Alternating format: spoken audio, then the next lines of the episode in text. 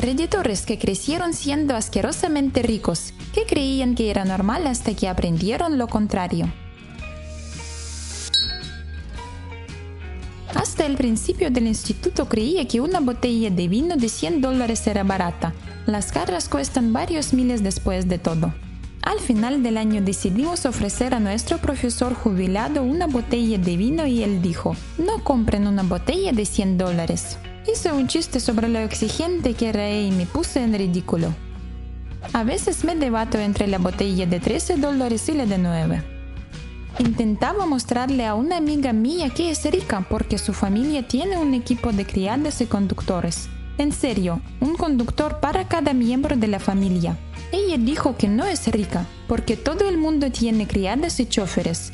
Le pregunté, ¿crees que tus criadas y choferes tienen criadas y choferes? Creo que entonces hizo clic en que ella podría ser rica. Creía que todo el mundo tenía que cenar bastante a menudo con el presidente. Siempre pensé que el presidente cenaba en casas al azar hasta que me enteré de lo contrario cuando finalmente me uní a la escuela regular. Fui educado en casa hasta los nueve años y ningún niño creyó mi historia de la cena. Mi papá era embajador de Kenia para Arabia Saudita. Mi familia estaba en la ruina pero mi madre era y sigue siendo profesora en una escuela privada muy bonita, que era la única razón por la que mi hermano y yo podíamos asistir. Los padres de todos eran doctores y abogados, se hacen una idea, pero mi hermano y yo fuimos criados por una madre soltera que se acababa de mudar. Vivíamos en un parque de remolques en medio de la nada por el alquiler jodidamente barato. No siempre sabíamos cuándo iba a ser la próxima comida. Un día, durante el almuerzo, los niños notaron que todo lo que tenía era un sándwich de mantequilla de maní y una pequeña bolsa de pretzels. Un tipo dice, vaya, realmente debes tener muy poco apetito. Como yo tenía 6 años y no tenía ni idea de ningún otro estilo de vida igual que él, le dije directamente, no tenemos más comida. Tuve que explicárselo un par de veces antes de que se diera cuenta. El chico de la cafetería me preguntó tímidamente si me gustaría comer algo de su comida.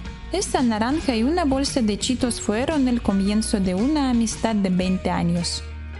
John Travolta contó una linda historia sobre su hija una vez. Tuvieron que volar en un vuelo comercial una vez y ella se sorprendió, incrédula y preguntó, Papá, ¿quiénes son todas estas personas en nuestro avión? Ella pensó que todos tenían su propio 757.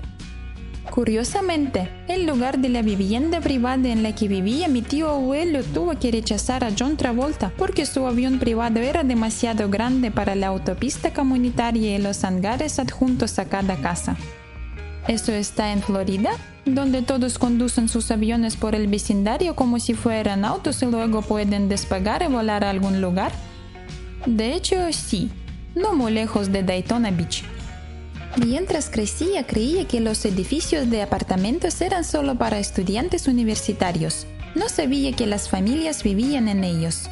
Mi familia no era asquerosamente rica. Crecí en el área de la bahía de San Francisco. Mi familia no es ni siquiera muy rica. Mi madre y mi padre juntos ganan menos de 80 mil dólares al año ahora mismo y ganaban menos mientras yo crecía. Yo pensaba lo mismo, los apartamentos eran para parejas sin hijos, estudiantes universitarios o mi tío Greg. Nadie más que yo conociera vivía en uno, así que era lógico.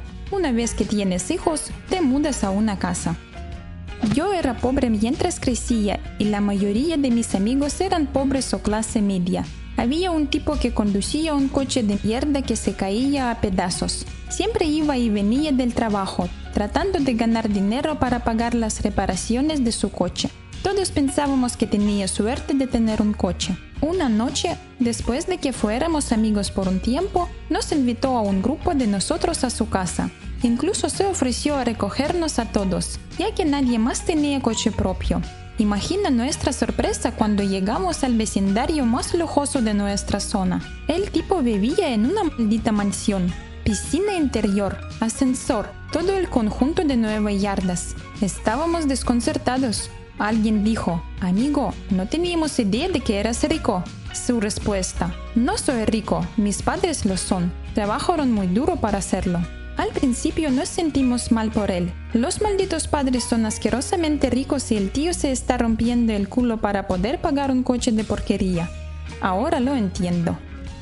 Ir de vacaciones de esquí todos los años.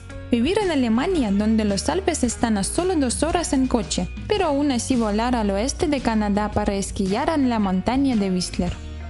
Me identifico con este. Además, ir por delante de todos los demás en el teleférico porque tu familia es la dueña de la propiedad. También poder disfrutar del spa, el gimnasio, el restaurante y el bar y no tener que pagar nada más que firmar y dar propina a los empleados. Eso era jodidamente genial. Una vez me comí seis galletas saladas para la cena mientras mi madre se emborrachaba solo de clase media, pero me di cuenta de que era globalmente rico cuando estaba en los marines. Los filipinos se llevaban nuestra basura para arreglar sus techos. Recuerdo haber ido a la India y haberle dado unas 10 rupias, unos 15 centavos, a una mujer sin hogar. Ella estaba básicamente sollozando. Era como si le hubiera salvado la vida o algo así. Eso fue una gran llamada de atención. Mi madre cuenta una historia sobre la donación de 5 dólares americanos a una monja en Polonia en los 80.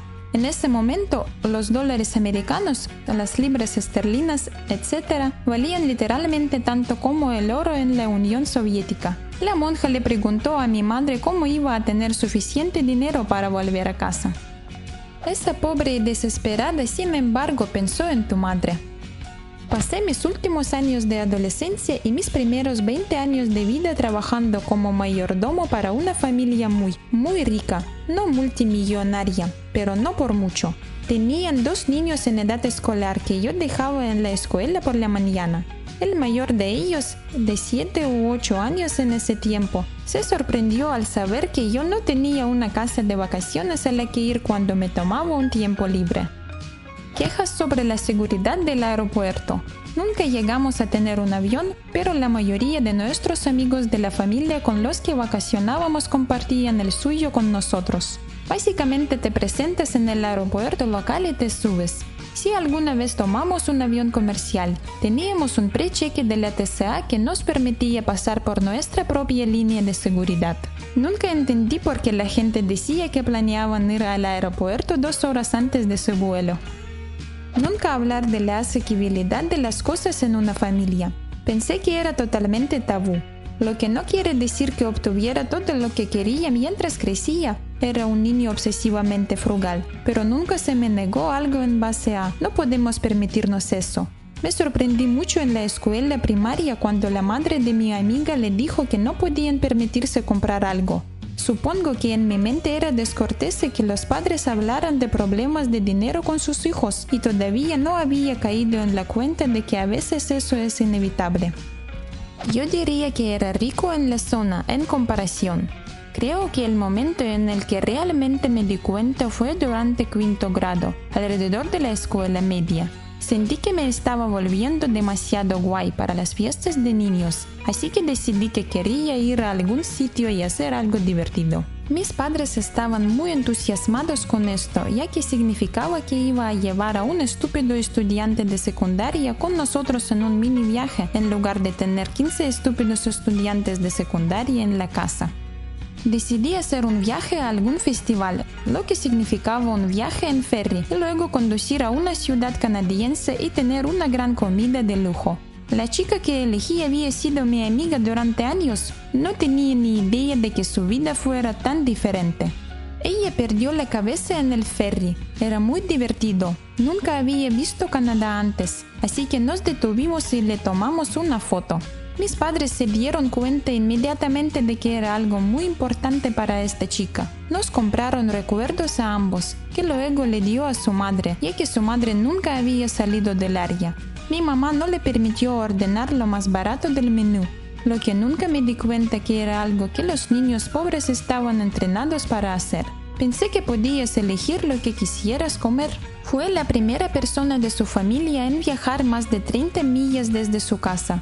Esto fue antes del 11 de septiembre cuando una familia podía llevar a un niño sin identificación y con permiso de sus padres a otro país. Ambos somos adultos ahora y ocasionalmente nos encontramos. Ella está casada con cuatro hijos y todavía habla de la vez que tomamos un ferry y nos fuimos a Canadá. Si no lo hubiera mencionado, probablemente lo habría olvidado. Mi hijo de 8 años llegó a casa del colegio al año pasado y me dijo que no todos tenían una cancha de tenis. De hecho, dijo que nadie más que él tenía una cancha de tenis en su clase. Se sorprendió de que otros niños jugaran en la calle en lugar de su propia cancha de tenis. No era yo el que era asquerosamente rico, pero fui a una escuela privada de lujo de noveno a duodécimo grado con una beca.